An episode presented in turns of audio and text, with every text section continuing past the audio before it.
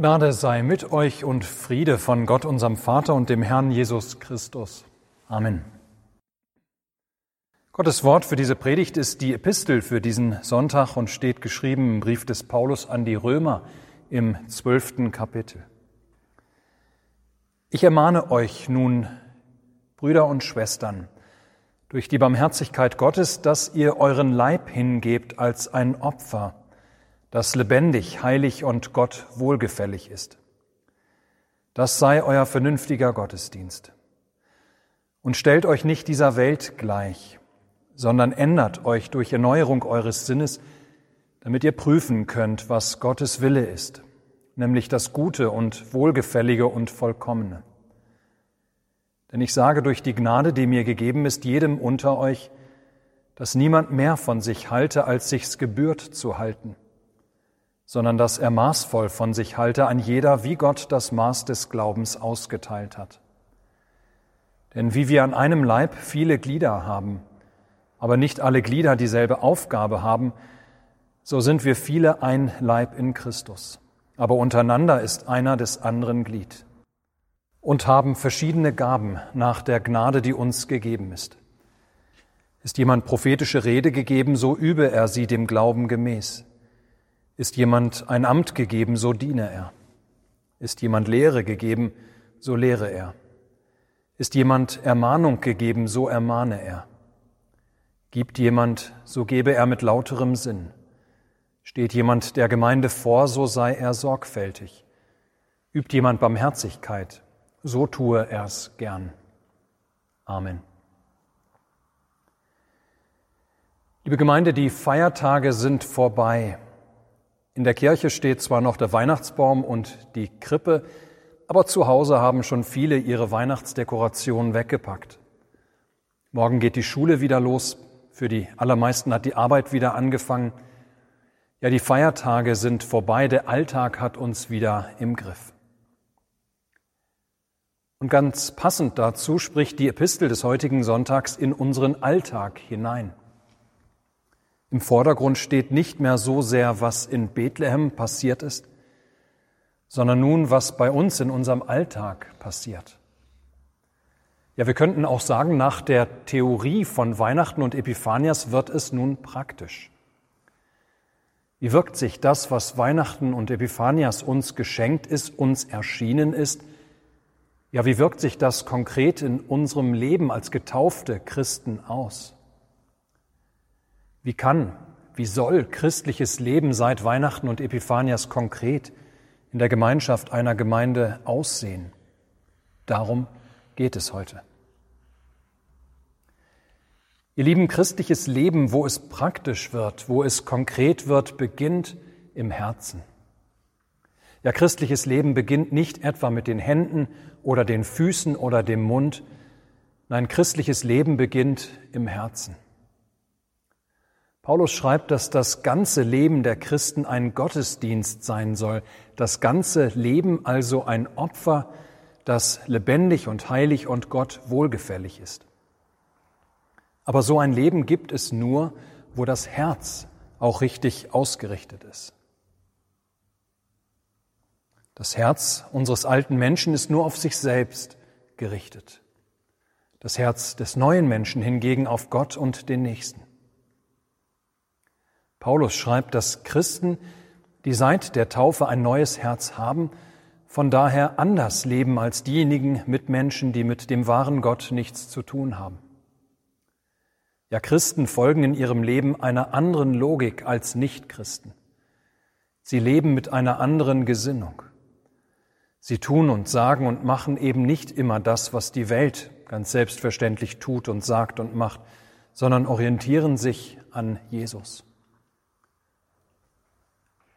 Stellt euch nicht dieser Welt gleich, ermahnt Paulus, sondern ändert euch durch Erneuerung eures Sinnes, damit ihr prüfen könnt, was Gottes Wille ist, nämlich das Gute und Wohlgefällige und Vollkommene. Ja, stellt euch nicht dieser Welt gleich, sagt Paulus. Tut nicht alles, was die Welt tut. Denn die Welt ist gebrochen. Sie ist gefallen sie weiß längst nicht immer, was das Richtige ist.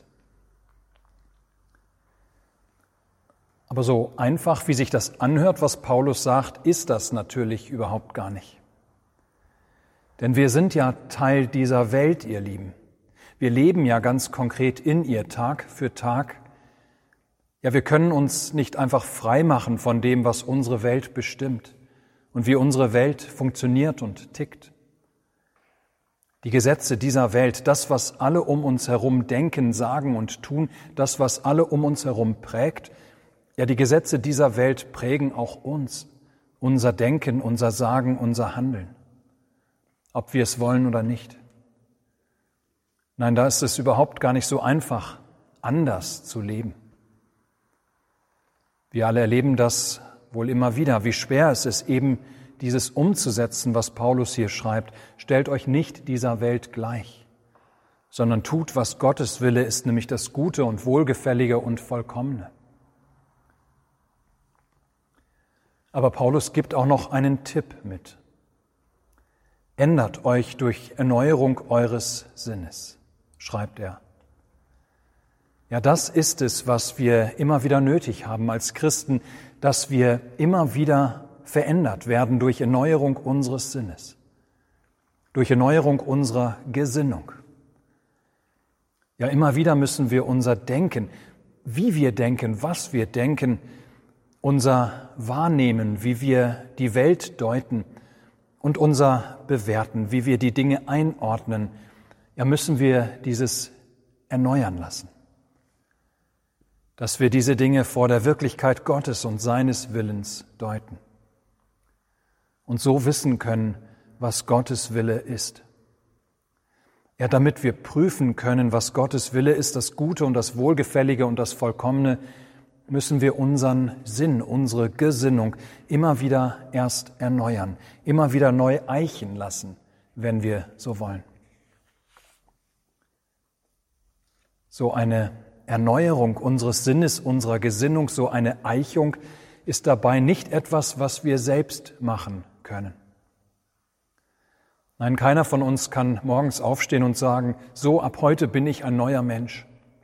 Ab heute lege ich den alten Menschen ab und lebe nur noch nach dem Neuen. Nein, viel zu sehr sind wir doch immer noch Kinder dieser Welt. Viel zu sehr prägt uns doch immer noch diese Welt und schlägt das Herz des alten Menschen, der diese Welt so sehr liebt, in unserer Brust. So leicht lässt sich das nicht einfach abschütteln. Aber was bei uns unmöglich ist, das ist bei Gott möglich. Ja, Gott hat in der Taufe nämlich längst auch einen neuen Menschen in uns geschaffen. Und dieser neue Mensch, der wird immer wieder in uns gestärkt, wo wir das Evangelium hören. Von der Vergebung unserer Sünden um Christi willen. Von der Tatsache, dass Jesus uns frei gemacht hat von der Macht des Bösen und von der Bindung an diese Welt. Der neue Mensch, der wird immer wieder gestärkt, wo wir von dem neuen Kleid hören, das wir in der Taufe angezogen bekommen haben, diese Gerechtigkeit Christi, mit der wir vor Gott bestehen können und in Gerechtigkeit und Heiligkeit vor Gott ewiglich leben werden. Ja, wo uns das, was uns durch Jesus Christus geschenkt wurde, immer wieder neu bewusst wird, da ändert sich unser Sinn, da ändert sich unsere Gesinnung. Die alten Prägungen der Welt bleiben trotzdem. Das, was wir in der Welt erleben und erfahren, das können wir nicht einfach ignorieren oder wegdenken. Leben wir doch in der Welt. Aber wir können uns unseren Sinn immer wieder erneuern lassen, indem wir Gottes Wort lesen, hören und lernen. Damit Gott und sein Wort unser Denken, Reden und Tun eicht und ein neues christliches Denken und Reden und Handeln in unserem Leben Platz gewinnt. Wo ich mir meinen Sinn immer wieder erneuern lasse. Ja, da prägt sich dann immer mehr ein, zum Beispiel, was Jesus sagt, sorge dich nicht, denn ich sorge für dich. Oder lass dich von deiner Vergangenheit nicht gefangen halten, ich vergebe sie dir. Oder Du brauchst deinem Nachbarn sein Fehlverhalten nicht heimzusuchen, denn ich habe für die Sünde aller Welt bezahlt. Außerdem, so Jesus, bringe ich eine bessere Welt, ein Reich des Friedens und der Gerechtigkeit, deshalb hänge nicht zu sehr an der alten.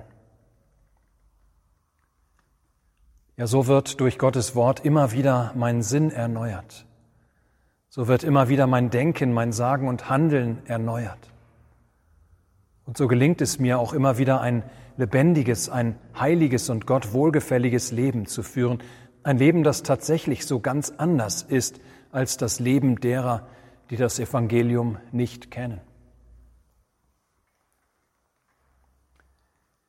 Ihr Lieben, das also ist das eine was wir uns von Paulus heute sagen lassen wollen für unser christliches Leben ganz praktisch, ganz konkret in unserem Alltag. Dass wir uns immer wieder unseren Sinn erneuern lassen, unsere Gesinnung, unser Herz, unser Denken. Durch das Evangelium, durch die frohe Botschaft unseres Heils in Jesus Christus.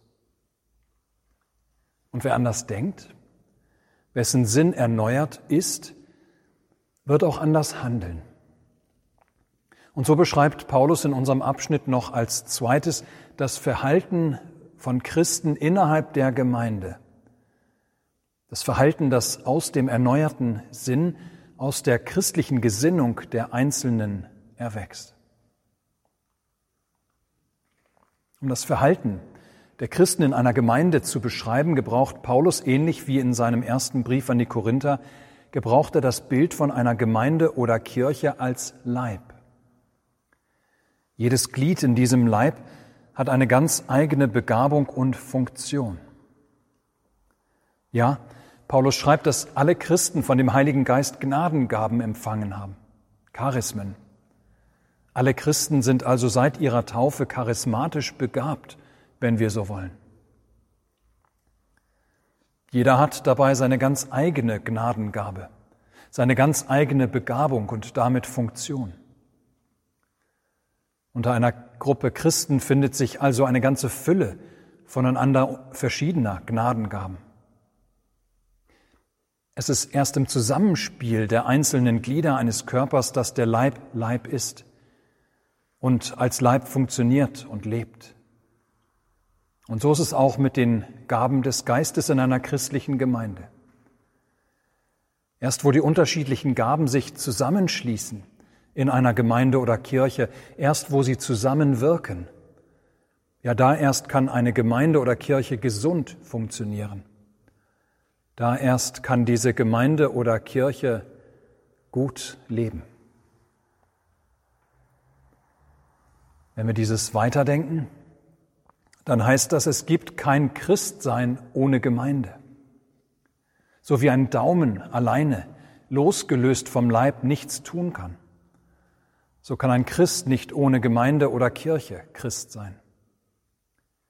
Ja, der Heilige Geist gibt verschiedene Gaben, damit diese unterschiedlichen Gaben in einer Gemeinde mit anderen zusammenwirken. Damit so ein Raum geschaffen wird, in dem ein größeres Ganzes entsteht, in dem ein Glied dem anderen dient und so ein ganzer Leib lebt.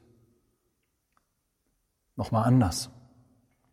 Der Heilige Geist führt in eine Gemeinde hinein. Gerade dort wird Christsein konkret.